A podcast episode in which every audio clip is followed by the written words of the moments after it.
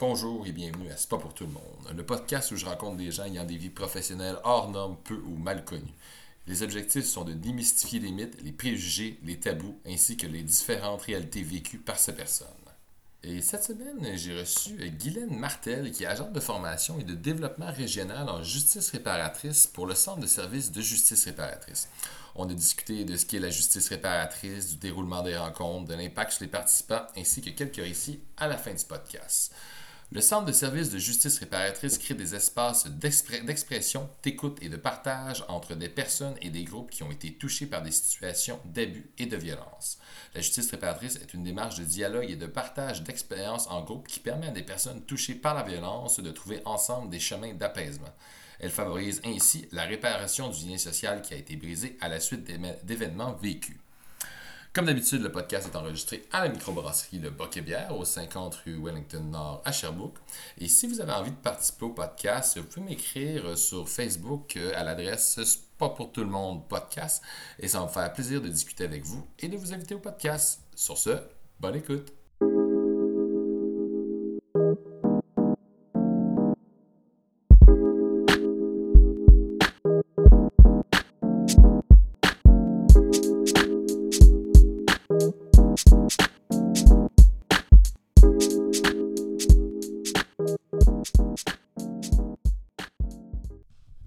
Anonyme, la, la, justice réparatrice? Ouais, fait que tu n'as pas, pas le, nom de la personne avec qui tu Non.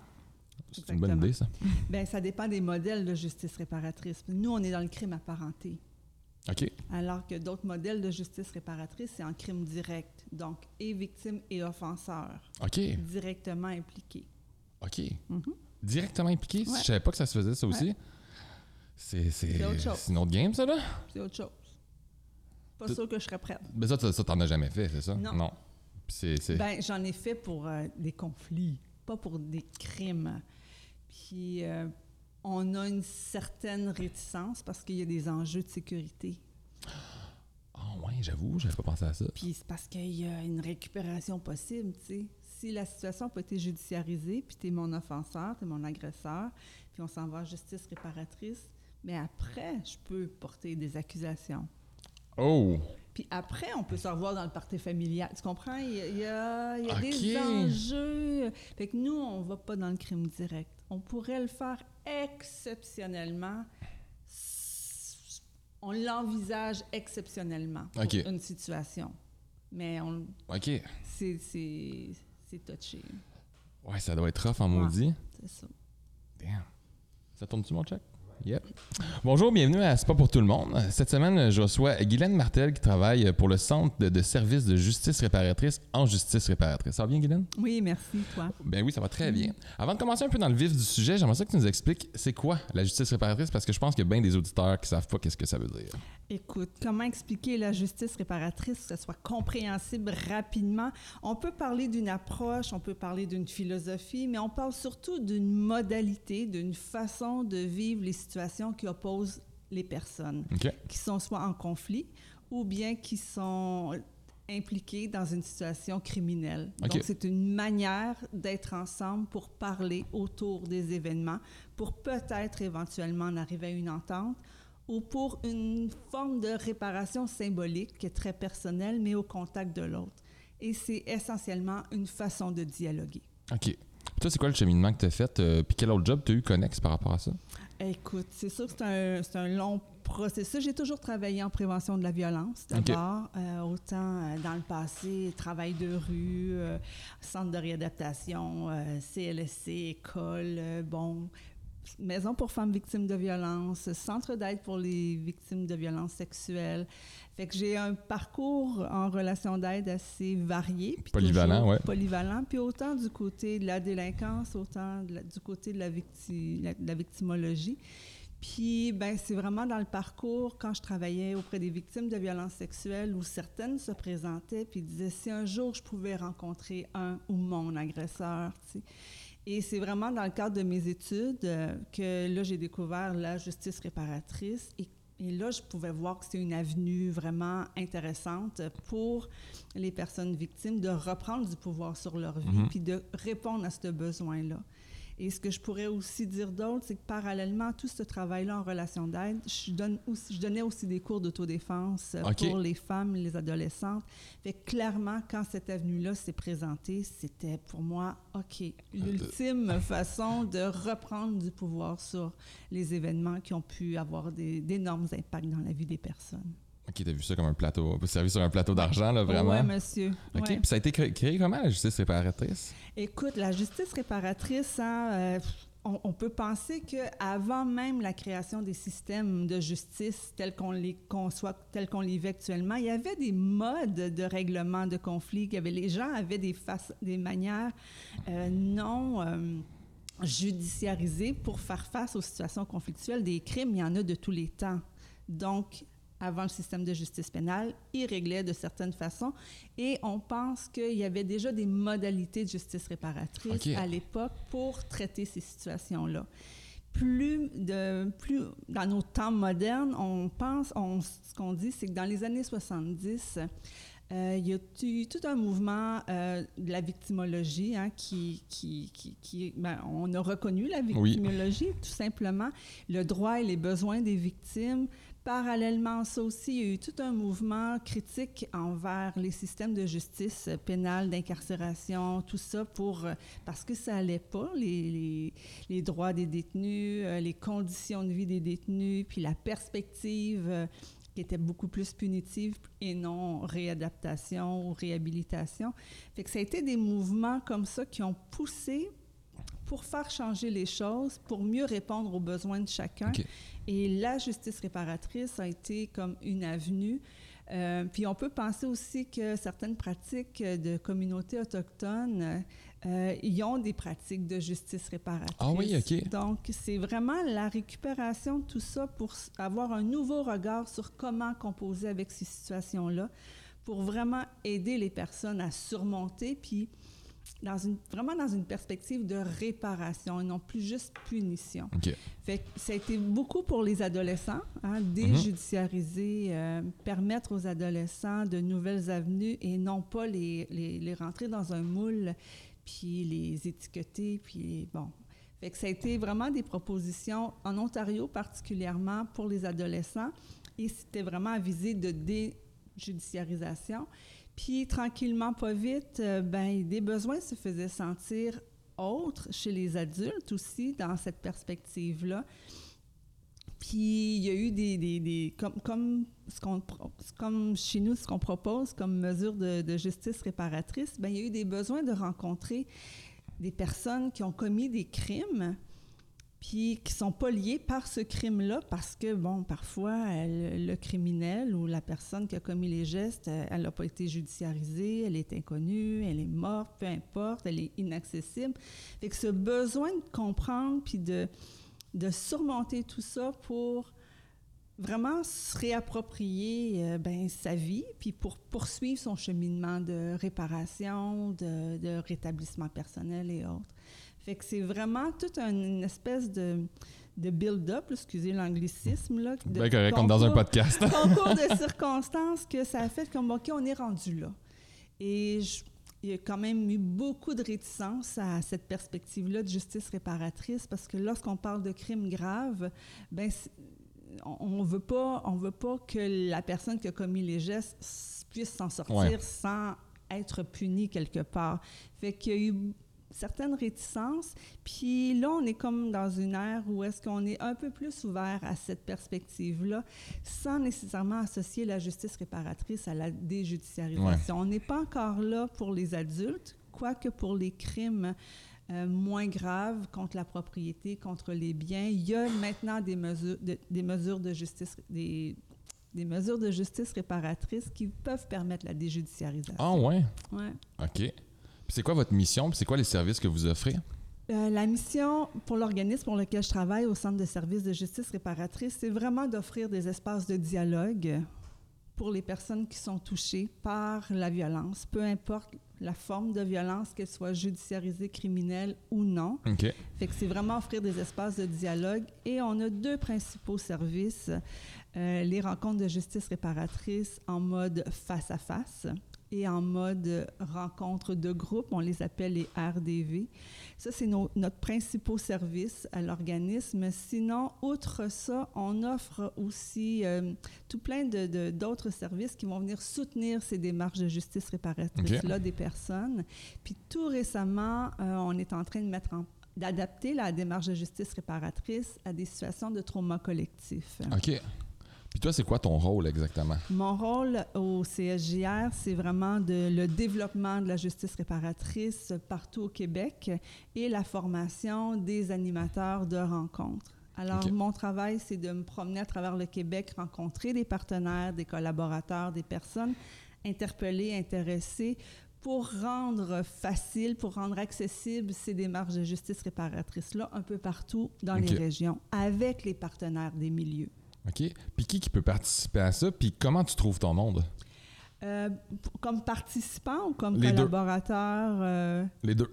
Les participants, ben, on, est, on travaille euh, étroitement avec les établissements pénitentiaires, donc des agents de programme, des agents de libération conditionnelle, les aumôniers d'établissement qui, bon, qui côtoient les personnes incarcérées, qui, font, qui leur proposent déjà des démarches. Puis en cours de route, euh, on leur parle de justice réparatrice et quand, quand ces acteurs pénitentiaires-là jugent que la personne serait prête ou euh, pourrait bien s'inscrire dans cette, dans cette mesure-là, ils nous font une référence. Fait que ils viennent, ça vient du, milieu même. Parfois, les personnes sont, ont fini leur sentence et ne sont plus en lien avec le service correctionnel, puis entendent parler de justice réparatrice, fait qu'ils peuvent eux-mêmes nous téléphoner. Euh, puis par rapport aux victimes, c'est la même chose. C'est vraiment le bouche à oreille hein, euh, pour les victimes, entre autres, puis tout ce qu'on fait comme euh, émission, comme podcast ou comme autre, ben les personnes appellent. Ce qui est, ce qui est étrange à dire, c'est que les besoins sont de part et d'autre. Autant les personnes incarcérées, autant les personnes victimes, ça les interpelle parce que notre, notre but, c'est d'offrir un espace de dialogue sécuritaire authentique pour aller au cœur des événements, parfois les plus honteux, les plus monstrueux, les plus dommageables de leur vie. Fait que ça l'interpelle, alors que dans le système de justice pénale, il n'y a pas cet espace-là pour pouvoir exprimer tout simplement, pour pouvoir poser des questions. Fait que c'est ce que ça permet, ce, ce type de démarche-là nos collaborateurs, nos partenaires, ben c'est un peu la même chose. Ils entendent parler de justice réparatrice, puis ça interpelle. C'est un espace profondément humain, hein, puis puis bon, qui, est assez percutant au niveau émotif aussi. Alors, c'est vraiment, les, personnes sont interpellées par ça. Fait qu'on reçoit des demandes d'implication bénévole, de participation même aux démarches de justice réparatrice. J'en parlerai un peu plus tard, comment c'est possible. Fait que c'est vraiment ça. C'est vraiment un... le mot attrait est pas bon, mais les gens se sentent interpellés. Ben moi, c'est justement pourquoi je t'ai invité. Justement, quand j'ai lu là-dessus, ça m'a vraiment interpellé. J'étais comme, il faut en parler. Je pense que ça pourrait aider vraiment mhm. beaucoup de monde parce que justement, c'est un service qui est peu connu. Tout à fait. Puis comment se déroulent euh, les séances, genre autant face à face qu'en groupe? Comment ça marche? Comment ça marche? Bien, d'abord, il faut dire que quand une personne nous appelle pour manifester son intérêt, bien, il y a une première évaluation parce qu'on s'entend, c'est délicat, c'est chargé émotivement. Donc, est-ce que tout le monde peut faire ça? Bien, d'abord, il faut avoir une motivation de le faire. Mais en même temps, comme on expose les personnes à la situation traumatique, parce que chez nous, on adresse des situations de violence graves, donc souvent avec des personnes incarcérées au fédéral, fait qu'on adresse des situations de viol, d'inceste, de meurtre, de séquestration, de vol qualifié. C'est chargé. Oui. Hein? c'est ça. Euh, fait qu'on va regarder avec les personnes, est-ce qu'elles sont en mesure de faire face à leur récit? D'événements qui sont arrivés. Puis est-ce qu'elles sont prêtes aussi, les personnes, à aller voir ce qui se passe de l'autre côté? Parce que dans cette démarche-là, et un et l'autre ont leur place j'oserais dire presque égale pour exprimer les choses. Mais j'imagine que ça doit arriver des fois que tu as du monde puis tu vois qu'ils sont peut-être pas rendus là dans leur cheminement. Tout à fait. fait c'est de là l'importance qu'à notre étape, la personne est prête à parler des événements. OK. Puis on va même devoir la faire répéter. Fait que pour nous, c'est aussi un indice comment la personne est en lien avec les événements. Ça ne veut pas dire que la personne a surmonté tous les impacts, les conséquences. Non. mais est-ce qu'elle est capable d'être en lien avec même la souffrance que ça va faire émerger? Bien sûr, il faut s'assurer qu'il y a un filet de sécurité. Euh, qui ait euh, des ressources disponibles euh, prêtes à soutenir la démarche. Ça, c'est la tierce personne. Hein? Non. Non? Pas du tout. Ah, on va revenir, ça, on va là-dessus. revenir à ça parce que là, on est dans les deux principaux acteurs impliqués dans la démarche, l'auteur des délits, la, personne victime. Fait que de part et d'autre, elles nous manifestent leur intérêt. Il y a une entrevue. Et lorsqu'on fait un jumelage, notre, notre modèle met en scène deux personnes liées par un même type d'événement, mais non par le même crime. OK. OK? Ça veut dire que si une personne a été victime d'un viol d'un étranger, d'un inconnu sur la rue, le, stéréotype classique, ça l'arrive, hein, ces situations-là, ben on va mettre on va faire, on va jumeler à cette personne-là quelqu'un qui a commis un viol dans des circonstances similaires. OK? Vous voulez vraiment avoir deux histoires similaires, mais des deux côtés de la médaille. Exactement. Fait que, puis après ça, c'est la prochaine étape, de, trouver, de faire un jumelage d'histoire, un jumelage de personnes. Puis quand ce jumelage-là est formé, bien là, on va vérifier auprès des personnes, êtes-vous toujours intéressé? On y arrive, ça serait possible.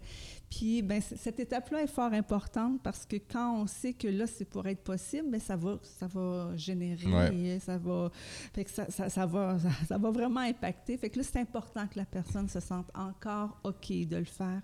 Puis pour nous, c'est important que tout au long de la démarche, c'est OK de baquer, de se désister. Ça fait partie de la démarche. Faut pas que tu ailles reculons, là. Non, il faut pas que tu sois là avec « faut que je le fasse, j'ai pas le choix », puis aller à contre à contre-courant. On s'entend à partir du moment où on dit « OK, c'est possible », ça réactive. Donc, l'important, c'est de suivre je vais dire, monitorer là, presque au jour le jour, ça fait quoi dedans? Est-ce que ça fait toujours un oui, même s'il y a plein de parts qui émergent? On va les travailler, on va préparer les personnes après ça à pouvoir se rencontrer. Fait qu'on s'entend qu'il y a plusieurs étapes avant même la rencontre. Pour les personnes victimes, lorsque la démarche a lieu en détention, on va l'amener visiter les lieux parce que c'est assez impressionnant aller en détention. Euh, surtout si on est euh, dans un établissement sécurité euh, médium. Hein, c'est des prisons comme à TV, puis on n'est pas habitué à ça. Fait que vous faites visiter vraiment les prisons aux gens pour qu'ils puissent un peu plus, comprendre. Bien, déjà, apprivoiser le lieu. Parce que c'est quelque chose, là. Juste arriver en prison, mais là, on doit leur dire, écoutez, on est des invités ici, puis on, vous allez voir, vous allez vivre des choses. Faut pas prendre ça personnel. C'est une façon d'être en milieu de détention. Euh, c'est les portes, c'est les clés, c'est... Juste physiquement sur les lieux, c'est déjà impressionnant. Puis après ça, on va, on va amener la personne dans l'espace où les rencontres auront lieu. Fait que là aussi, c'est l'idée d'apprivoiser ça pour que lors de la rencontre avec la personne avec qui elle mhm. sera jumelée, qu'il n'y ait pas ce stress-là en plus. Oui, je comprends. Fait que c'est... C'est une étape importante. Toutes ces petites, puis quand je dis petites, on s'entend, euh, toutes ces petites étapes-là sont vraiment importantes. Alors, quand le jumelage est fait, quand il y a confirmation, tout ça est fait, on invite les, les participants à rencontrer les animateurs de rencontre. En tout cas, c'est eux qui vont, qui vont préparer la rencontre. En tout cas, j'ai fait. J'ai fait une petite erreur, là, mais la préparation se fait avec les animateurs. Et fait, toujours deux animateurs qui guident une démarche, un homme, une femme. La, la, personne victime, la personne qui a commis les gestes. Et à cette démarche-là, il y a une cinquième personne qui se rajoute et on l'appelle le membre ou la membre de la communauté. J'y reviendrai un petit peu plus tard pour définir pourquoi elle est là, cette personne-là, puis son rôle. Fait que dans la démarche, quand, quand la date arrive, ce qu'il faut savoir, c'est qu'une démarche chez nous, c'est deux à trois rencontres de trois heures, euh, espacées d'une semaine ou deux. Et euh, lorsque la démarche est terminée, on peut compter trois à six mois après pour réinviter les, différentes personnes impliquées à une rencontre de suivi, une rencontre bilan, un retour sur l'expérience. Euh, fait que c'est ça. Fait que ça, c'est comme le gros squelette de. Puis pourquoi vous prenez tout le temps euh, deux à trois rencontres? Y a une raison pour ça? Oui, j'y arrive. Parce que notre démarche, elle est guidée, structurée. Donc, il n'y a rien Ben oui, c'est sûr, dans, dans, les propos, euh, les gens sont, seront libres d'exprimer ce qu'ils auront à exprimer, mais les thèmes sont établis. Ça veut dire que lors de la première rencontre, on peut imaginer dans une situation déjà très chargée, qui met euh, une situation de violence conjugale qui a pu amener, qui, a, pu amener la mort d'une personne, euh, ben c'est chargé. Hein? Fait que là, c'est important, les premières étapes, de juste s'apprivoiser. Fait que toute une série de petites étapes à franchir avant d'aborder le premier thème. Parce que dans notre démarche, il y a trois thèmes. D'abord, quel est le récit des événements? Fait qu'à tour de rôle, chacun va raconter c'est quoi les événements, comment, ils sont, comment c'est arrivé, comment ça s'est passé. C'est une mécanique de dialogue qui s'installe entre les participants. Donc, si la personne victime choisit de débuter son récit, ben, elle a un, certain nombre de minutes pour le faire. Quand c'est terminé, on va inviter le vis-à-vis à réagir à ce qu'il a entendu. Après ça, on va inviter la personne membre de la communauté à réagir à ce qu'elle a entendu. Fait, puis bon, ainsi de suite, la mécanique de dialogue s'installe. Puis après ça, mais ben, c'est la personne qui a commis les gestes qui va aussi faire la même chose. Et c'est possible aussi de poser des questions pour mieux comprendre, pour mieux saisir, pour clarifier certains aspects. Fait que c'est ça notre mécanique de dialogue. Le deuxième thème, sous la même forme, c'est quelles sont les conséquences maintenant de ces événements-là dans votre vie, encore à ce jour, puis comment, comment ça a affecté les proches? Parce que pour nous, hein, un acte criminel euh, euh, fait plusieurs, euh, c'est la vague des conséquences. Fait que c'est important aussi de prendre conscience, de prendre connaissance de qu'est-ce qui s'est passé aussi outre. Et j'aimerais dire tout de suite à cette étape-là, souvent pour la personne qui a posé les gestes, euh, de constater que la personne victime vit après 10, 15, 20, peut-être même 40 ans, cette somme de conséquences-là, puis que ça l'a affecté tellement de sphères dans la vie, dans sa vie, dans la vie de ses proches et autres, mais c'est souvent une très, très grande révélation. Ben, c'est une prise de conscience de les conséquences de tes actes, c'est vraiment ça. Exactement. Fait que là, c'est du 3D. Puis direct, là, c'est ah, ça. d'en face. ouais, c'est ça. d'en face. Fait que c'est ça. Puis on, on fait la même chose avec la personne qui a posé des gestes. Et le troisième thème, c'est quel est votre parcours de rétablissement jusqu'à ce jour? Ça a été quoi les grandes étapes? Ça a été quoi les moments importants? Ça a été quoi les gestes euh, qui, ont été déterminants, qui fait que vous êtes capable de vous asseoir ici aujourd'hui ensemble en face à face? Fait que chacun, chacune a à revoir les étapes de leur parcours de rétablissement. Fait que c'est ce qu'on se témoigne. Puis quand on a terminé cette étape-là, mais comme on s'est déjà beaucoup parlé en deux, trois rencontres de trois heures, ben après ça, c'est comme ça serait quoi la prochaine étape pour chacun? Puis est-ce que vous avez des suggestions à formuler? Ah. en partant de tout ce qui s'est brassé entre nous? Fait que c'est une espèce de, d'engagement euh, pour chacun, c'est un engagement personnel. Hein? c'est un désir de se réparer, mais de, de contribuer à la réparation de l'autre. Puis quand je parle de réparation, ça fait un peu mécanique de char, là, mais, mais comprendre aussi, comprendre la réalité des autres personnes aussi. Comprendre la réalité, exactement. Puis le fait de... c'est pour ça que c'est un des prérequis, c'est est-ce que c'est envisageable pour toi d'aller voir ce qui se passe dans le vécu de l'autre? Dans le parcours de rétablissement, il n'est pas rare qu'on apprend chez la personne qui a posé les gestes, mais qui a eu des facteurs importants dans leur vie qui ont contribué à des difficultés et que ces difficultés-là, ben, empilées un à l'autre, puis avec des moyens du bord, peu importe, sont arrivés à poser des gestes. Donc, il y a une histoire derrière le crime, puis il y a une personne derrière le crime. Mm-hmm. Fait que c'est l'occasion aussi d'aller voir, ben, il y a quelqu'un. Il y a quelqu'un. Pas juste un geste, il y a un humain. Il n'y a pas juste un geste. Fait que, fait que c'est ça. Puis pour l'offenseur, pour euh, l'agresseur, c'est la même chose. Il y a eu une victime ou des victimes à leur crime, mais il y a une personne qui mhm. vit des choses.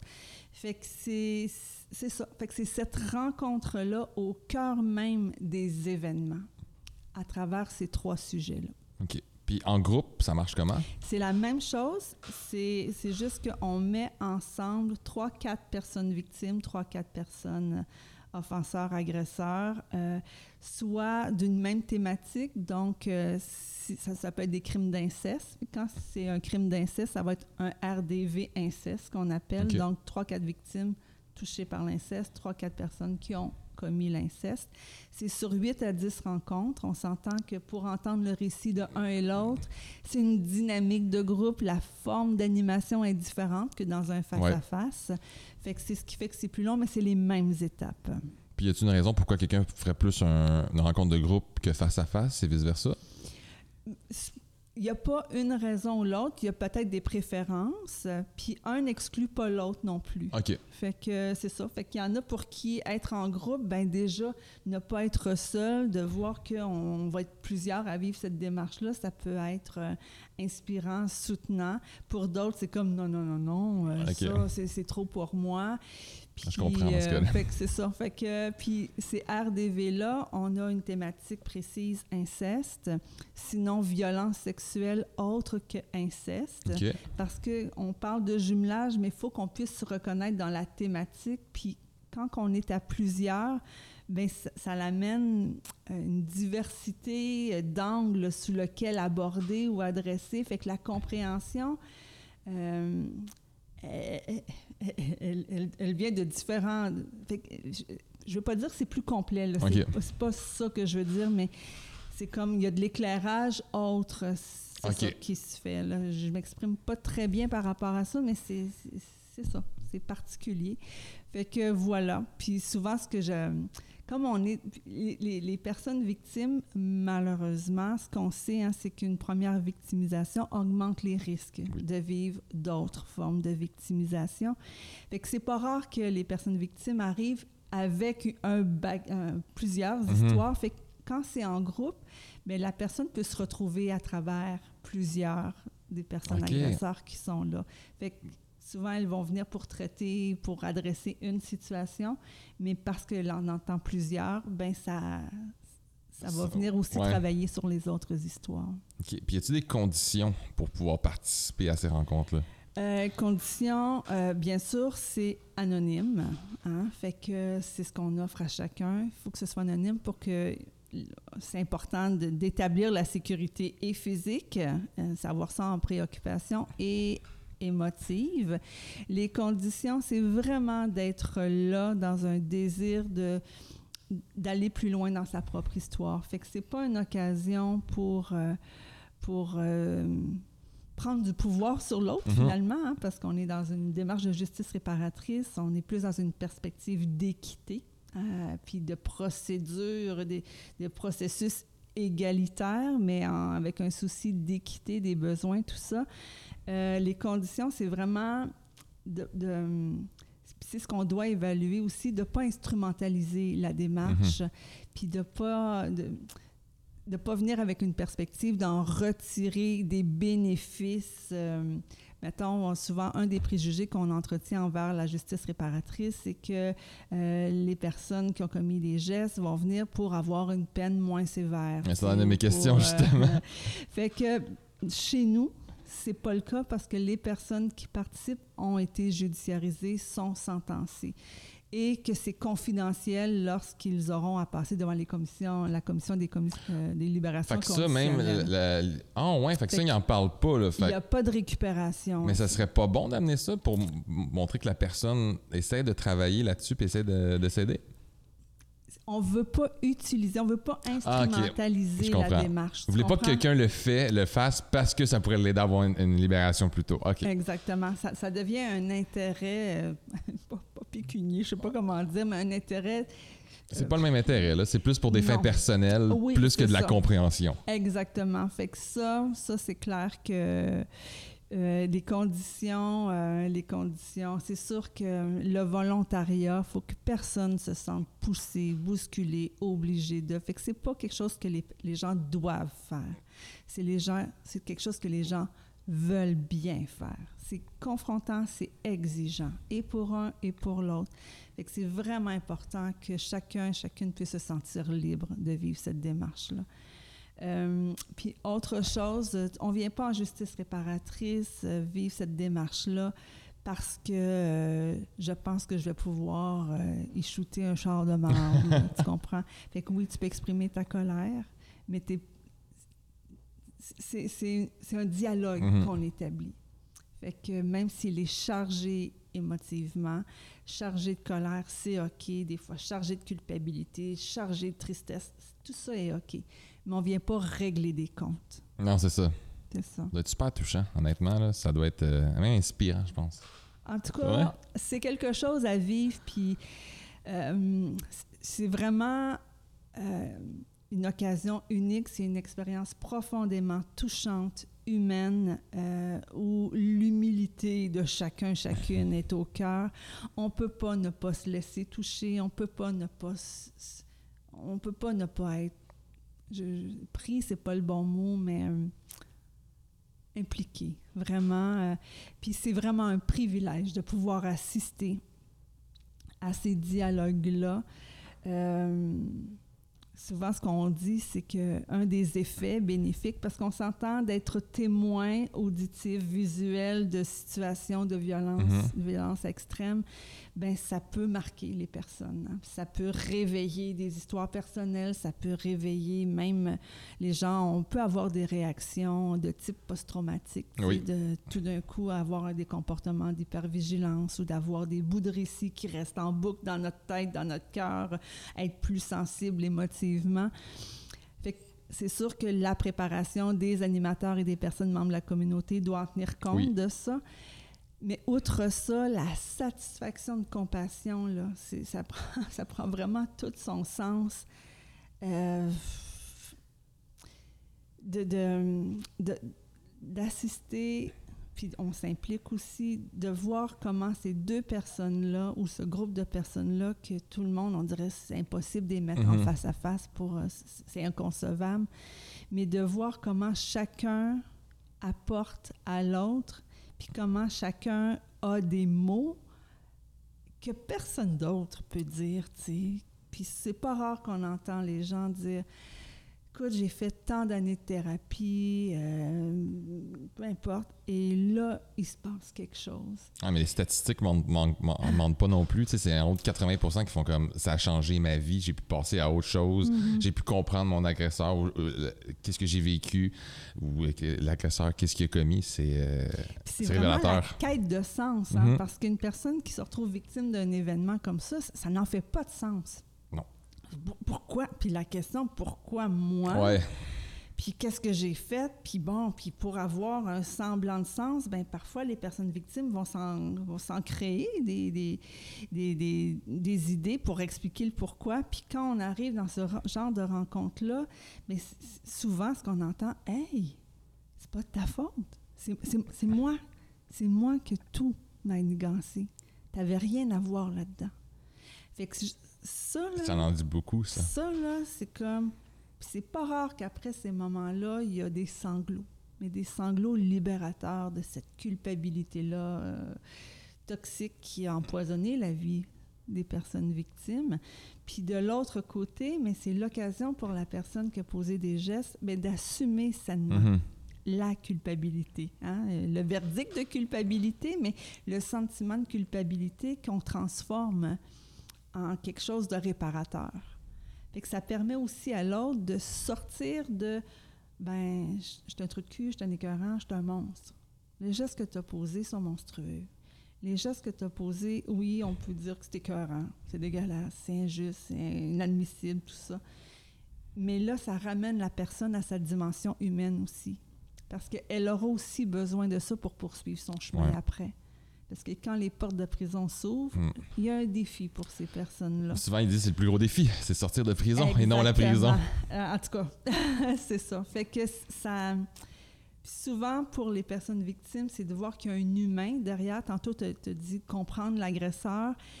C'est comprendre dans quoi le geste, comment le geste s'est construit. Comment la personne est arrivée à ce geste-là, ouais. Parce que l'idée, est-ce que c'est comprendre l'autre? On comprendra jamais assez l'autre, puis encore moins dans ces rencontres-là, mais de donner un sens plus grand au geste, puis là, de voir que, OK, vraiment, je- je- pas- ça vient pas de moi. Fait que ça, ça a des effets assez incroyables. Puis y a-tu des risques, certains risques liés à ça, à ces rencontres-là? c'est pas tout repos. Hein? Pour moi, je dis tout le temps, on expose les personnes à leur trauma, on expose les personnes qui ont posé les gestes. euh, pour certains, c'est traumatique aussi. Là. Euh, fait que oui, ça peut réveiller. Ça peut réveiller des mémoires, ça peut réveiller des souvenirs, ça peut faire ressurgir toutes sortes de réactions. Euh, il peut y avoir une augmentation même des symptômes de stress post-traumatique, des cauchemars, euh, une hypersensibilité, une hypervigilance, tout ça. Fait que c'est clair que ça peut... C'est au rendez-vous. Ouais. Ça peut Et- faire sortir des choses. Et en même temps, ce que j'aime dire, c'est que ben, plutôt que de se faire surprendre par ces, ces manifestations traumatiques-là, de réveil traumatique-là, par peu importe quel déclencheur, mais là, la personne se retrouve au cœur. Je, je- je l'ai choisi Mhm. hein, d'être là. Je ne sais pas toujours qu'est-ce que ça va m'amener à vivre, mais je sais que c'est moi qui est au cœur de ça. Fait que ça va donner du sens aussi aux symptômes qui se manifestent OK. plutôt que de juste de pas comprendre coudon je capote, je suis folle là, je comprends pas ce qui se passe. Mais là, c'est comme l'occasion de passer à travers en sachant, en étant accompagné activement, Mhm. mais en connaissant qu'est-ce c'est quoi qui les a déclenchés. Fait que ça, ça est-ce que ça aide? Les gens nous disent qu'après une démarche, ben il y a atténu- atténuation des cauchemars, un sentiment de, d'apaisement à l'intérieur. Fait que Ça, c'est les bienfaits que tu entends le plus souvent. c'est vraiment les effets. Puis, je- si je peux me permettre un exemple, euh, c'est une situation euh, qu'on qu'on adressait en violence conjugale, puis la personne victime, euh, on sort de prison, puis elle a son appareil photo, puis elle dit, moi, je prends une photo de la prison. Puis, et là, c'est OK, je viens de sortir de ma prison. Fait que pour elle, c'était très symbolique de sortir de la prison. Puis, Sortez de la prison, mais de. sa prison intérieure. Exactement, ouais. Parce que c'est ce qu'on va aussi découvrir dans le cadre de la démarche, c'est que bien qu'il y en a un qui, un ou une qui est incarcéré dans des murs, une vraie prison, mais les personnes victimes vivent aussi dans une prison. Mais ça se déroule toujours en prison. Pas toujours. Fait que ça, c'est la majeure. Euh, mais sinon, les démarches peuvent se vivre dans la communauté aussi. Si la personne euh, judiciarisée est en maison de transition ou si elle est complètement libérée de son terme carcéral, c'est possible de réaliser les démarches en communauté. Et c'est là qu'on peut offrir partout au Québec, dans les régions, avec l'aide de nos collaborateurs partenaires, l'occasion de réaliser ces démarches-là dans les milieux pour offrir plus proche. Puis bon, euh, puis je, vais- je vais dire ça, mais tu vois, on, on avait une femme de cette île qui voulait vivre une démarche de justice réparatrice. La personne qui a commis les gestes résidait à Québec, puis on a pu faire la démarche à Trois-Rivières. Parce que ça, ça arrimait à tout le monde. Trois-Rivières était comme un espace commun où il était aisé de se rencontrer. Fait que c'est possible un peu partout. Mais vous faites ça où? Dans vos bureaux? Dans nos bureaux, si c'est à Montréal. Sinon, ben, c'est nos partenaires qui nous qui mettent à notre disposition leurs locaux. OK. Fait que c'est là le riche partenariat. Puis c'est aussi dans, en, en justice réparatrice, il y a la dimension citoyenne, communautaire, qui est fort importante. Fait que ça prend aussi sa valeur où la communauté s'implique pour soutenir la démarche, participer à la prévention, Mhm. au rétablissement des personnes, à l'implication, donc en rendant ça le plus, le plus facile pour tout le monde possible. OK. Puis aussi, il y a souvent une tierce personne qui est là. J'aimerais Ouais. ça que tu m'expliques. c'est, quoi son rôle? La personne membre de la communauté, elle, son rôle, c'est qu'on un crime touche bien sûr la victime directe, ses proches, mais touche aussi les voisins, les collègues de travail, euh, la communauté. Si on sait qu'il y a eu euh, un meurtre dans un quartier résidentiel, ben c'est le quartier. Ouais. hein. En plus, quand, quand- bon, on est tous touchés quand on regarde ça aux, aux médias aussi. Fait que ça touche plus qu'une personne. Fait que c'est important pour nous que cette représentation-là puisse être et que cette partie-là puisse aussi s'exprimer sur les effets, les impacts Mhm. de ce type de criminalité-là dans sa vie. Un autre aspect, c'est, euh, est-ce que je peux dire tous et toutes, on peut tous et toutes contribuer à ce que des gestes comme ça puissent survenir.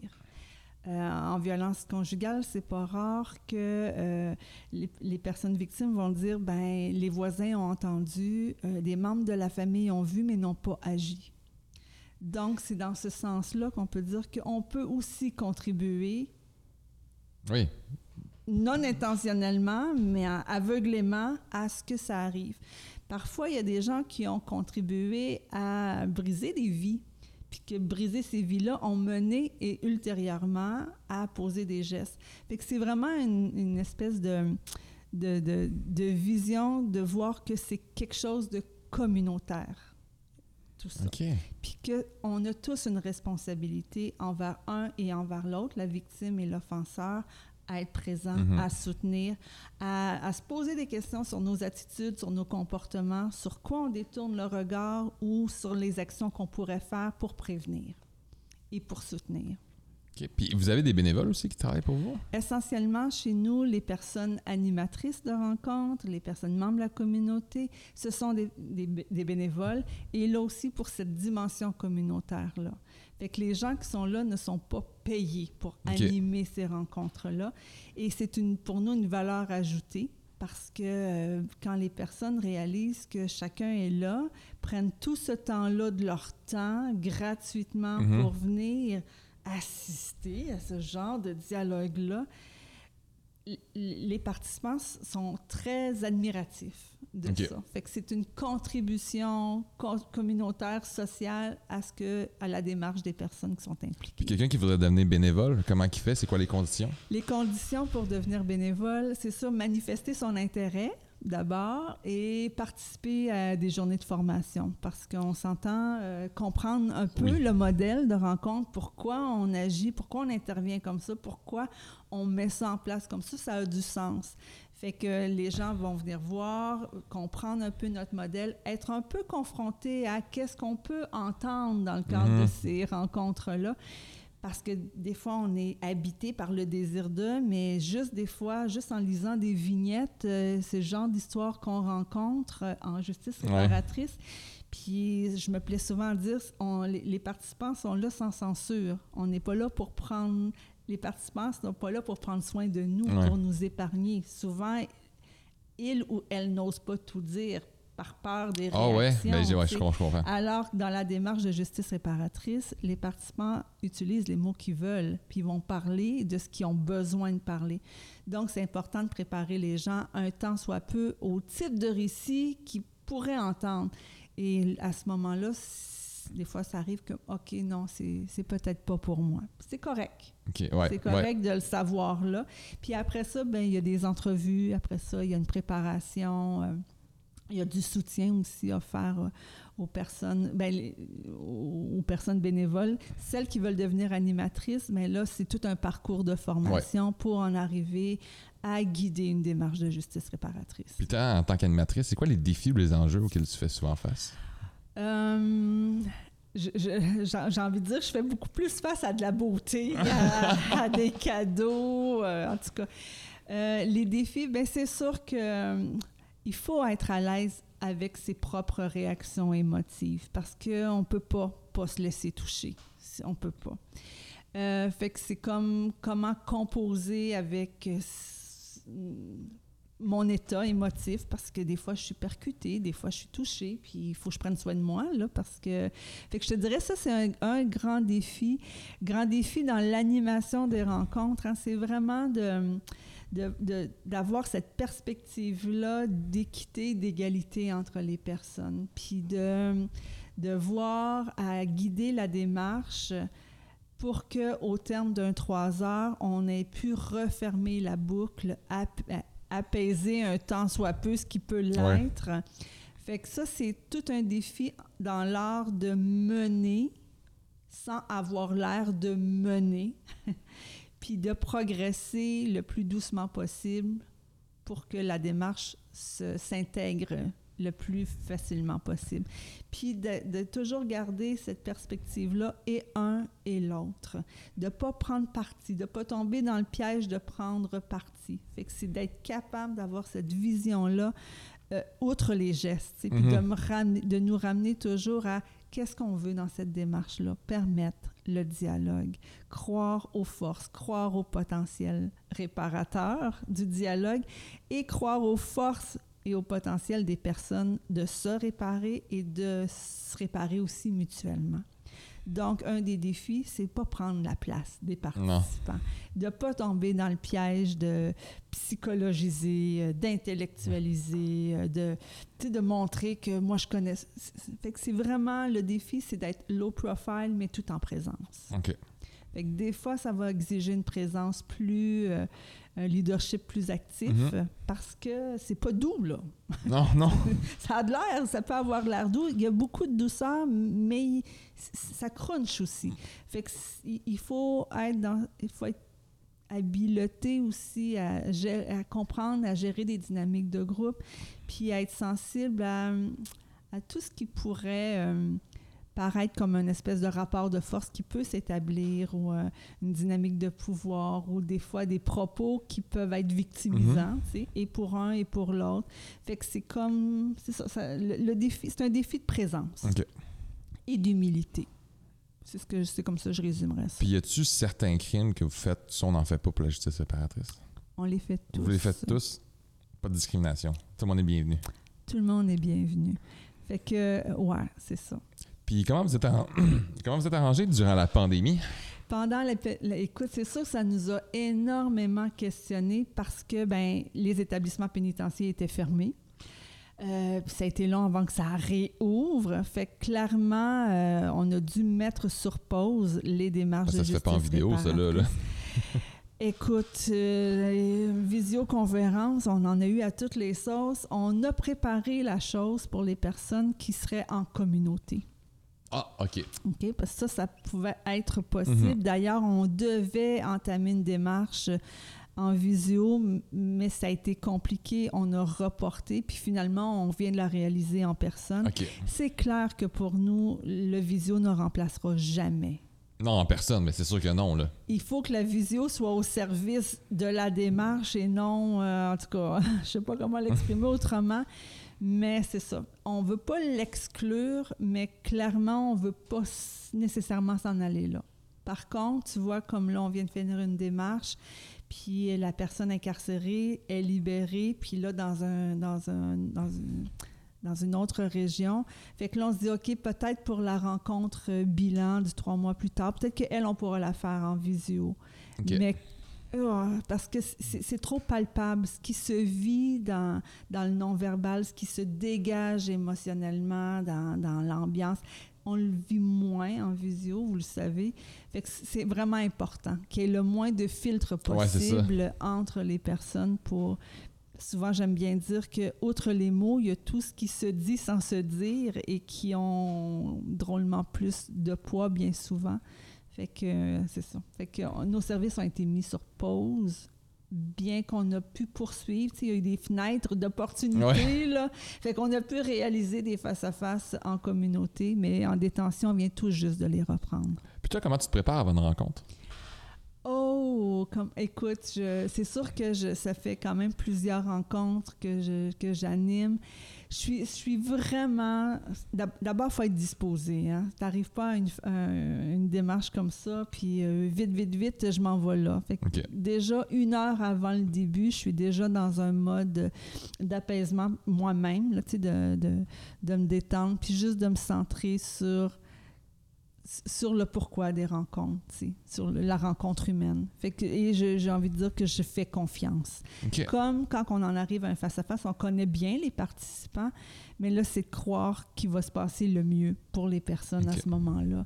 Fait que pour moi, c'est la meilleure des, des préparations parce que qu'est-ce qui va se vivre là? On le sait pas, on va le découvrir en le vivant, mais c'est vraiment de me mettre dans des dispositions d'accueil, d'ouverture et de présence. OK. Puis, vous faites environ combien de face-à-face ou de rencontres de groupe dans une année? C'est pas énorme. On comprendra que c'est beaucoup de temps et d'investissement pour chaque démarche. On en fait entre 15 et 20. OK, mais c'est c'est énormément de préparation. J'imagine la grosse majeure de ton la grosse majeure partie de ton travail, c'est de la préparation. Mais c'est la préparation des personnes. On s'entend aussi que dans notre, dans notre façon de faire vivre la- les rencontres de justice réparatrice, on ne fait pas une prise en charge. Hein? Ce n'est pas une prise en charge thérapeutique. Fait qu'il n'y a pas un suivi, on ne fait pas une démarche de relation d'aide. C'est vraiment une démarche de préparation, à, bien qu'il y a des portions de relation Mhm. d'aide. là. Fait que, fait que notre préparation, le temps qu'on vit avec les personnes, c'est autour de la démarche. Puis, euh, fait que oui, ça peut nécessiter plus ou moins de temps selon les personnes. Puis, as-tu une rencontre avec la victime face à face et avec les détenus face à face avant qu'eux se rencontrent? Oui, oui, c'est ça, c'est nos préparations. Là. Fait que quand on est rendu à préparer la rencontre, le jumelage est confirmé. Les deux animateurs rencontrent un et l'autre une, deux ou trois fois selon les besoins. OK, avant même le face-à-face? Oui. Puis c'est de quoi vous parlez dans ces discussions-là? Quand on, prépare les personnes, ben c'est ça. Là, on d'abord, on va expliquer euh, en détail, ben, en détail les grandes étapes mhm. qu'on va traverser. Fait que euh, voici comment ça va se passer. Quand on va arriver en, détention, on va aller s'installer dans tel local. Euh, c'est toi qui vas disposer des chaises à la dimension que tu veux que le cercle soit. voici comment ça va se passer. Fait qu'on va, on va mettre en scène les premières étapes expliquer chacune des étapes pour que ça fasse du sens quand ça va arriver.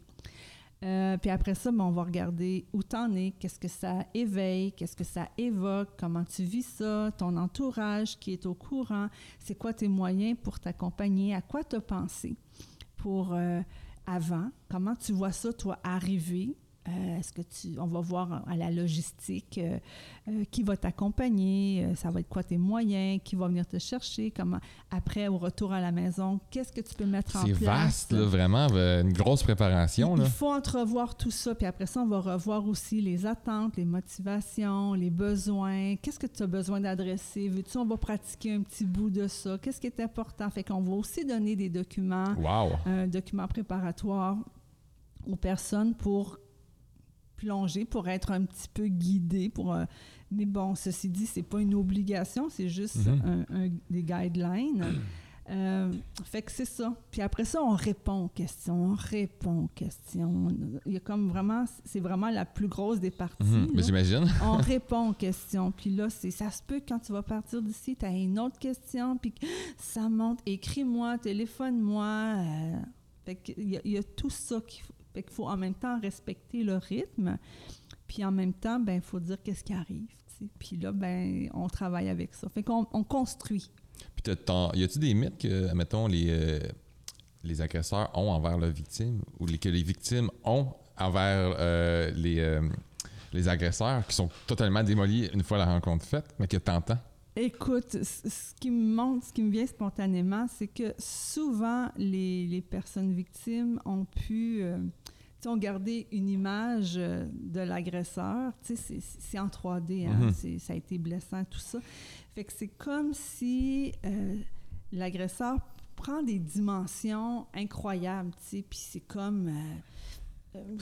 fait que le, plus grand des chocs, c'est de réaliser que, OK, l'autre est un humain. Mhm. C'est vraiment ça.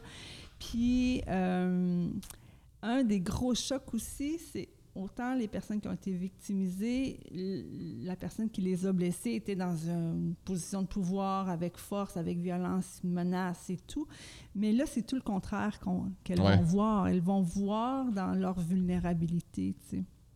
Puis pour les, agresseurs, les offenseurs, ben le, plus grand des chocs que j'observe, c'est d'abord, ils ont tous peur de se faire puncher. Là. Ah ouais? ah oui, oui, c'est assez, assez, c'est assez classique que quand les personnes offenseurs sont invitées à joindre le cercle, la première rencontre, euh, ils filent petit. Ben, je peux comprendre, je peux comprendre pourquoi, mais c'est. Ouais, je peux comprendre pourquoi, mais ils sont quand même dans un dans un, comment dire, une rencontre un peu sécuritaire, si on veut. Oui, même si tout ça est dit... Ils n'ont peur de se faire sauter à la face. C'est en dedans, là. Fait que, puis, fait que c'est ça. Mais ça doit être une belle libération, ça aussi, de comme la personne se sent petit, de pouvoir s'ouvrir aussi, ça doit être une belle libération aussi. Exactement. Puis l'idée, c'est que c'est ça. Hein. Souvent, on utilise l'image grosse chaise, petite chaise pour représenter c'est quoi un rapport de force, un rapport de pouvoir ou un acte de violence. Mais là, on se retrouve tout le monde sur la même chaise sur une chaise de la même dimension. Fait que là, chacun a à, retrouver son pouvoir personnel et non plus prendre du pouvoir sur un ou sur l'autre. Fait que c'est vraiment se retrouver là. Fait que c'est vraiment cette rencontre-là qui, qui, est un choc. Est-ce qu'il y a des préjugés, des mythes? Un des mythes, les personnes victimes aiment beaucoup entendre c'est quoi les conséquences dans la vie de l'offenseur, tu sais, parce que souvent, tu sais, des préjugés qu'on a sur la prison, ils font la belle vie, ils font la belle vie, tu sais. Mais là, quand ils entendent, ah, OK, ça, ça, ça devient rassurant quelque part pour Que la personne a la punition qu'il mérite y, qu'il y en a de la punition, qu'elle est réelle, cette punition-là. Puis de voir que, bon, euh, puis un des préjugés, parce que, ben, puis les, agresseurs vont le dire aussi, tu sais, moi, ce que j'ai le plus à apprendre, c'est développer mon empathie, tu sais. Clairement, quand tu as passé au geste, euh, il n'y en avait pas d'empathie. Puis dans les programmes, ils apprennent qu'ils doivent développer leur empathie. Fait que souvent, ils arrivent en rencontre, ben moi, je veux développer mon empathie, tu sais. Mais ils savent pas c'est quoi. Fait que là, ouais, c'est top, top ont- développer quelque chose que tu sais pas c'est quoi. mais là, c'est un traitement choc, tu sais. Fait que là, ils le ressentent. Fait que ça, ça aussi, c'est intéressant pour les personnes victimes de voir que l'autre a une sensibilité. Ben, l'empathie, je pense, c'est le meilleur moment de, le- de le ressent, de, le- de le vivre. Là. Dans, dans ces rencontres-là. Là. Et, et- écoute, c'est un, une piscine verte de l'eau- du printemps, Ouais. là, on met un traitement choc, puis ça. Mais, mais c'est- c'est C'est ça, ça. là. C'est un bain, euh, un, bain assez intense. Fait que. C'est ça, de découvrir que, ben, que l'autre a une humanité, pour l'offenseur, de découvrir que, euh, aïe aïe, ça, ça, c'est un peu, un peu particulier. Les offenseurs, souvent quand ils arrivent en justice réparatrice, souvent ils sont capables de dire merci la prison. La prison m'a sauvé. Ah, prison ouais. m'a appris. Ouais, c'est vrai, Ben, c'est c'est- particulier, c'est hein? vraiment quelque chose que je C'est- m'attendais pas à entendre. On dit souvent que la prison, Ouais. c'est l'école du crime, puis que le monde qui rentre, il retourne souvent. OK? Mais c'est un cheminement parce que tu peux Oui. être en prison puis continuer à avoir ton, ton mode de vie criminel.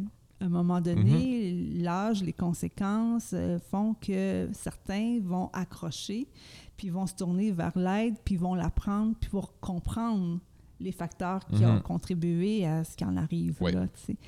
Fait que euh, là, j'ai perdu mon idée, par exemple. Je m'en allais avec Euh, ça. tu parlais d'une personne euh, qui dit merci à la prison. Ouais, elle dit merci à la prison. Ah, en tout cas, les, pour les personnes victimes, souvent, elles sont curieuses de savoir qu'est-ce que tu as fait, qu'est-ce que la prison t'offre? Puis, ah oui, là, je l'ai mon idée. Good. Fait que là, les personnes victimes découvrent que souvent les personnes incarcérées ont accès à un psychologue, à des programmes, à ci, à ça. Puis là, ben, l'offenseur, lui, il apprend que c'est difficile en Titi pour une personne victime d'avoir des soins psychologiques. Euh, ça coûte cher, des soins psychologiques. Euh, puis là, c'est comme, Ah. aïe, aïe, aïe, je suis donc bien chanceux, moi, Ouais, moi, j'ai le droit de l'aide parce que j'ai commis, mais la personne qui. qui a subi, un- c'est donc bien, c'est donc Ah, bien J'avais jamais pensé à ça, mais c'est tellement vrai. Fait que ça, c'est intéressant, tu sais, puis, Hmm. euh, ouais, fait que c'est c'est ce genre de truc-là, se mettre à jour, tu sais, Ouais. et pour un et pour l'autre. Euh, c'est ça. Puis tantôt, tu disais que vous faites deux à trois rencontres en, fa- en face à face, puis un suivi qui se fait six mois plus tard. Mhm. Ça marche comment ce suivi-là? Est-ce que c'est encore en face à face ou c'est euh, Oui. avec toi? OK. Non, c'est toujours quand on a commencé quelque chose en groupe, on finit en groupe. OK. Fait une vraie démarche, ben pas une vraie, là, une démarche de justice réparatrice chez nous, c'est préparation, deux à trois rencontres pour les trois thèmes qu'on Mhm. aborde, trois six mois plus tard, la rencontre bilan. Ça, c'est notre démarche. OK. Fait que c'est vraiment quelque chose qui se fait sur 8-9 mois, là, quasiment un an. exactement. Exactement. C'est quoi ce suivi-là exactement? C'est quoi, c'est quoi, de quoi, de quoi les gens parlent? Les gens arrivent, c'est l'occasion pour eux euh, de regarder qu'est-ce que la démarche a, comment la démarche a pu contribuer ou non à leur cheminement personnel, à leur cheminement de rétablissement. Puis c'est l'occasion de, de pouvoir en parler depuis qu'on s'est vu, depuis qu'on a fait ça. Voici où j'en suis, voici ce que j'ai fait, voici ce que j'arrive pas à faire encore. Ou, fait que c'est vraiment, on se donne des nouvelles. Puis, euh, il y a un moment pour regarder ça a été quoi les points marquants, les points tournants pour moi dans cette démarche-là? Fait qu'on revient aussi sur les rencontres pour OK. voir, y a-t-il des choses qui, qui mériteraient d'être revues, d'être dites, ou de, de voir comment ces aspects-là ont eu un impact? Fait qu'on OK. récolte les fruits de la démarche quand il y a des fruits. Euh, puis après ça, ben, avec les participants, il y a une portion où est-ce qu'on regarde la, la mécanique de la démarche. Qu'est-ce qu'on devrait améliorer, nous autres, là? Qu'est-ce qui vous a manqué ou qu'est-ce qui a été bon pour vous? Qu'est-ce que vous nous suggérez pour les prochaines rencontres? Puis je dirais que c'est un peu ça. Ça fait 20 ans que le- le- qu'on organise ce type de rencontre-là. On a eu nos lettres le 11 septembre 2001. C'est un peu particulier. Oh, ouais! Ouais. OK! C'est un peu particulier. On vient de fêter nos 20 ans. Euh, mais ce modèle de rencontre-là s'est construit avec les participants au fur et à mesure des recommandations, c'est ce que je trouve le fun de pouvoir dire aussi. C'est pas un modèle euh, qui a été pensé par des penseurs, chercheurs. C'est c'est très organique. Fait qu'on en est là parce que ce sont les gens qui nous ont dit ça, ça marche, ça, ça marche pas. Faites ci, faites ça. J'aurais eu besoin de ci, j'aurais eu besoin de ça. Fait que c'est à ça aussi qu'elle va servir la rencontre bilan. OK. Puis là, s'il y a du monde, admettons, parce que là, je sais que vous avez le Centre de services de justice réparatrice, vous avez fait un podcast qui s'appelle La troisième personne, qui Mhm. c'est un peu des gens qui reviennent sur qu'est-ce qu'ils ont vécu. En passant, euh, je vous le conseille fortement si vous voulez voir euh, le bien le, le bien-être et qu'est-ce les, les, euh, les avantages que ça amène. Les gens rencontrent vraiment ce qu'ils ont vécu, ce que ça leur a apporté. Je le conseille vraiment fortement. J'aimerais ça que tu nous en parles un peu de ce podcast-là. Écoute, c'est une série, j'ai pas travaillé particulièrement là-dessus, mais j'ai participé à un des podcasts, puis euh, c'est vraiment différentes personnes sur différents aspects de la justice réparatrice. Fait que c'est des témoignages de personnes sur leur expérience en justice réparatrice. Euh, fait que, tu sais, je sais qu'on...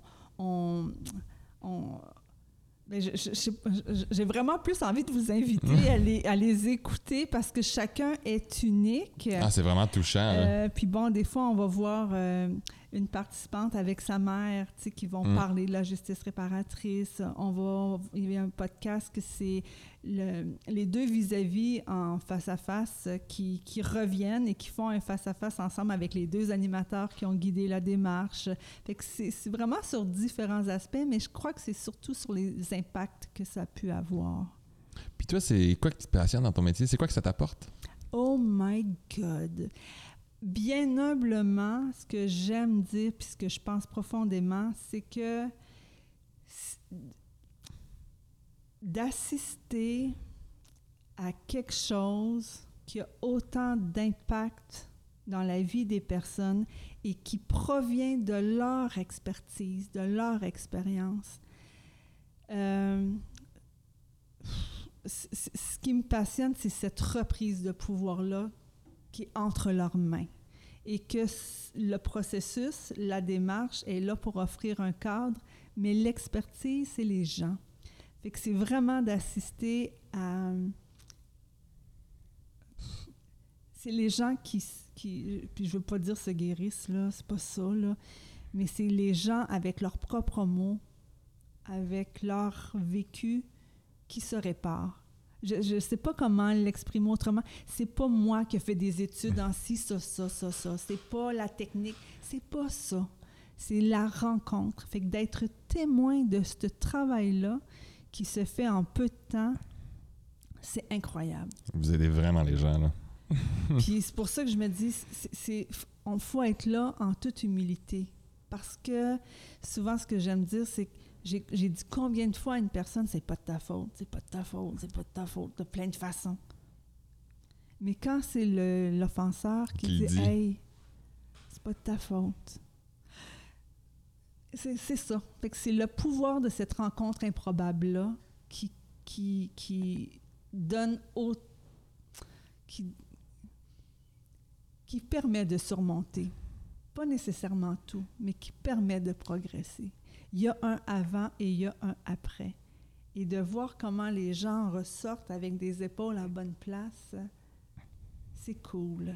Vraiment. Mais tu sais, j'ai entendu des témoignages du monde. Moi, ça fait, mettons, j'ai vécu ça, ça fait 15 ans. Ça fait 15 ans que je fais de la thérapie. Justice réparatrice, c'est ça qui m'a aidé. Ouais. Fait que c'est comme, c'est un autre niveau de thérapie. Là. Vous avez passé comme vraiment un autre niveau. Puis là, quand tu parles justement de toute la préparation qu'il y a avant, c'est du concret, ça l'aide vraiment. Euh, merci de faire ça. Mm. Merci, je pense que vous aidez vraiment beaucoup de gens. Puis ce qui est le fun, c'est que toutes ces thérapies-là ont, ont placé des bases. Mhm. Parce qu'on s'entend, c'est quelque chose bon, d'incroyable à vivre, mais tous ces besoins-là en thérapie, en soutien, peu importe lequel, est nécessaire pour permettre à la personne d'être là. Fait que c'est là que ça devient intéressant aussi, ça devient un travail où c'est ensemble. Ouais. Pour moi, là, le ensemble là, prend toute sa prend, prend toute, euh, prend tout son sens là, pour, pour le mieux-être de chacun. Écoute, merci beaucoup. C'était vraiment intéressant. Je pense qu'il y a une couple de personnes, euh, justement, qui vont peut-être faire appel à vos services ou que ça a fait comprendre euh, certaines choses. C'était vraiment, euh, c'était vraiment beau. Merci à Chuck, encore une fois. Merci au Boc et on se revoit la semaine prochaine. Ciao! Et non, c'était pas fini. On est de retour. J'aimerais ça que tu nous parles un peu des rencontres, des, des Mhm. anecdotes, de, de qu'est-ce que tu vois? Écoute, on assiste, j'ai déjà dit le mot improbable, là, on assiste à des affaires. euh, euh, Il y a, euh, c'est un face-à-face qui, qui un agresseur de sexe masculin, une victime de sexe masculine, de sexe masculin, puis en crime sexuel, puis on, on- entend le- le délinquant euh, s'exprimer sur euh, son histoire, son vécu, ses défis, ses difficultés, euh, ce qui l'a poussé à poser des gestes. Puis tout d'un coup, il y a la personne victime qui se lève debout puis qui dit Hey, la prochaine fois que tu vas penser à peut-être passer à l'acte, appelle-moi, tu sais. fait que là, Hein? bon, c'est ça, c'est un choc, là, puis on sait pas trop qu'est-ce qu'on fait avec ça, mais clairement, il n'y a pas de lien qui, s- qui, qui ferait que les gens puissent poursuivre euh, après une démarche. Mais juste cette impulsion. Ouais, c'est intense. Puis après, tu sais, c'est- pas calculé tout ça. Puis après ça, quand c'est le récit de la personne victime, mais là, t'as t'as l'offenseur qui, qui, qui se tient plus sur sa chaise, puis là, qui se lève, puis qui dit « Hey, c'est pas de ta faute, c'est pas de ta faute. » tu. Fait que c'est comme « OK, c'est ça. » Là, on s'entend que c'est très chargé émotivement. Puis là, tout d'un coup, ben là, tout le monde s'apaise, puis tout le monde dépose ça en dedans. Fait que ça, ça devient un moment marquant, tu sais. Puis, écoute, je peux t'en aligner quelques-unes. Ah, vas-y, on est là pour ça. J'ai envie de te parler de cette maman qui a perdu son fils, qui était impliqué dans le milieu criminel, qui, qui, qui, euh, qui en est mort, puis qui portait cette culpabilité-là de ne pas avoir dénoncé son fils. Parce qu'elle, dans sa croyance, Ah. si j'avais dénoncé mon fils, il aurait été en prison et non six pieds sous terre. Puis là, ben, en face d'elle, il y a un homme criminalisé, milieu criminel, tout ça, qui lui dit Hey, moi, ma mère est venue me voir en prison, puis j'en avais rien à foutre de ma mère. Mon image criminelle était bien plus importante que, Oh. que tout ça, tu sais. Elle aurait pu faire n'importe quoi que. Je, je m'en. En tout cas, je, je m'en foutais.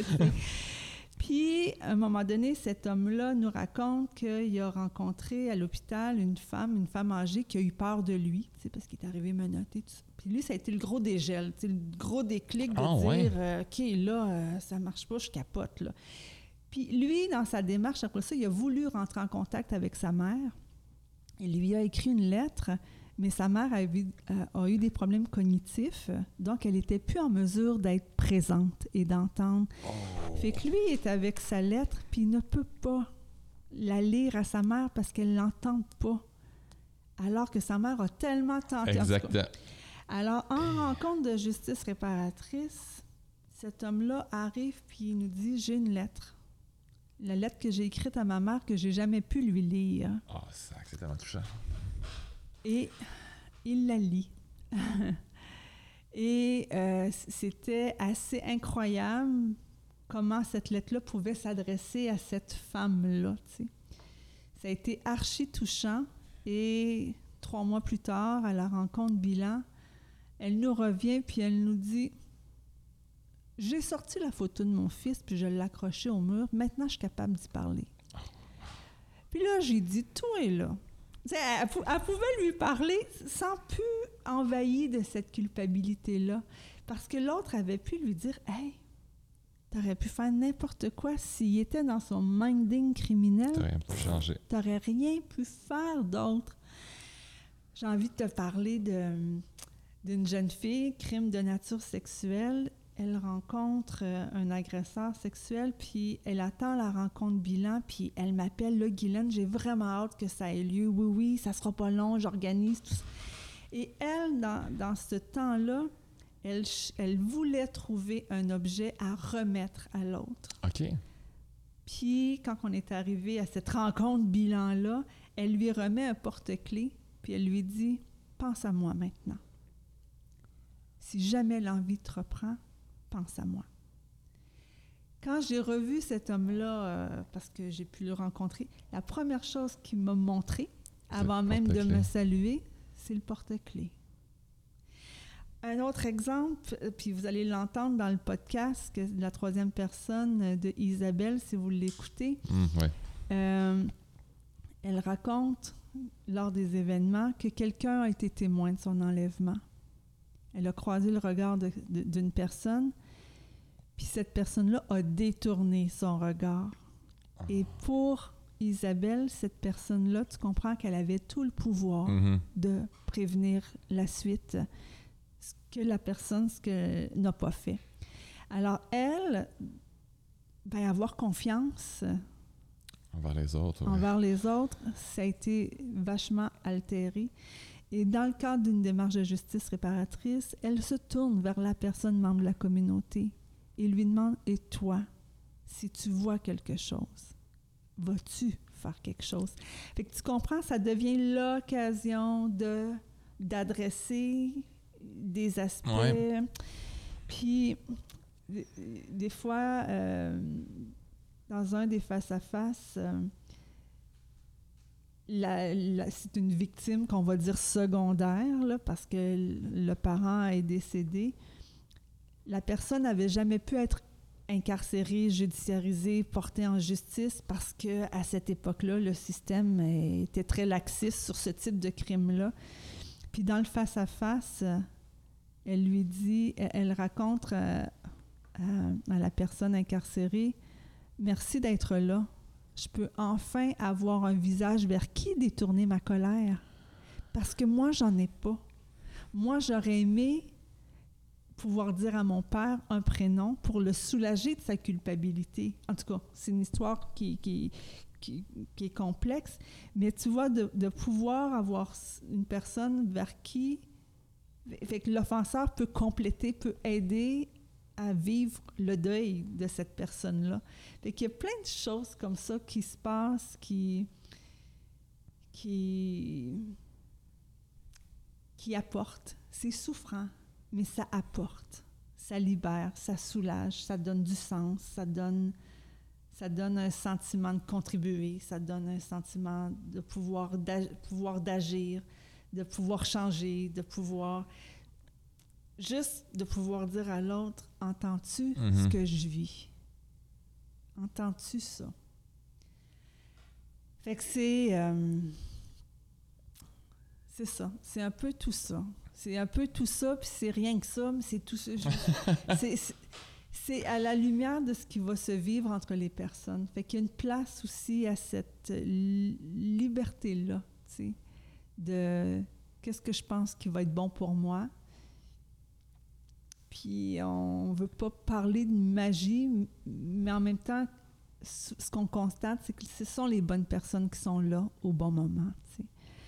Fait que hum, voilà, c'est le pouvoir réparateur du désir des personnes de de, de, de, de- de dialoguer vraiment, tu sais. Puis ce qu'on entend souvent, c'est merci de nous permettre d'aller au bout. Merci, ça me permet de mettre bout à bout mon histoire parce que jamais j'ai l'occasion de la raconter comme ça, tu sais. Puis de constater les conséquences, euh, ben, OK, j'ai maintenant un portrait global et Mm. non plus en pièces détachées ou en pièces pop-up qui me surprend toujours, tu sais, que je sais pas où raccrocher ça. Fait que c'est ça. C'est un peu tout ça qu'on vit. Ben, Mais encore une fois, merci beaucoup de faire ce travail-là. Et euh, à la semaine prochaine, c'est fini pour de vrai. Ciao! Bye bye.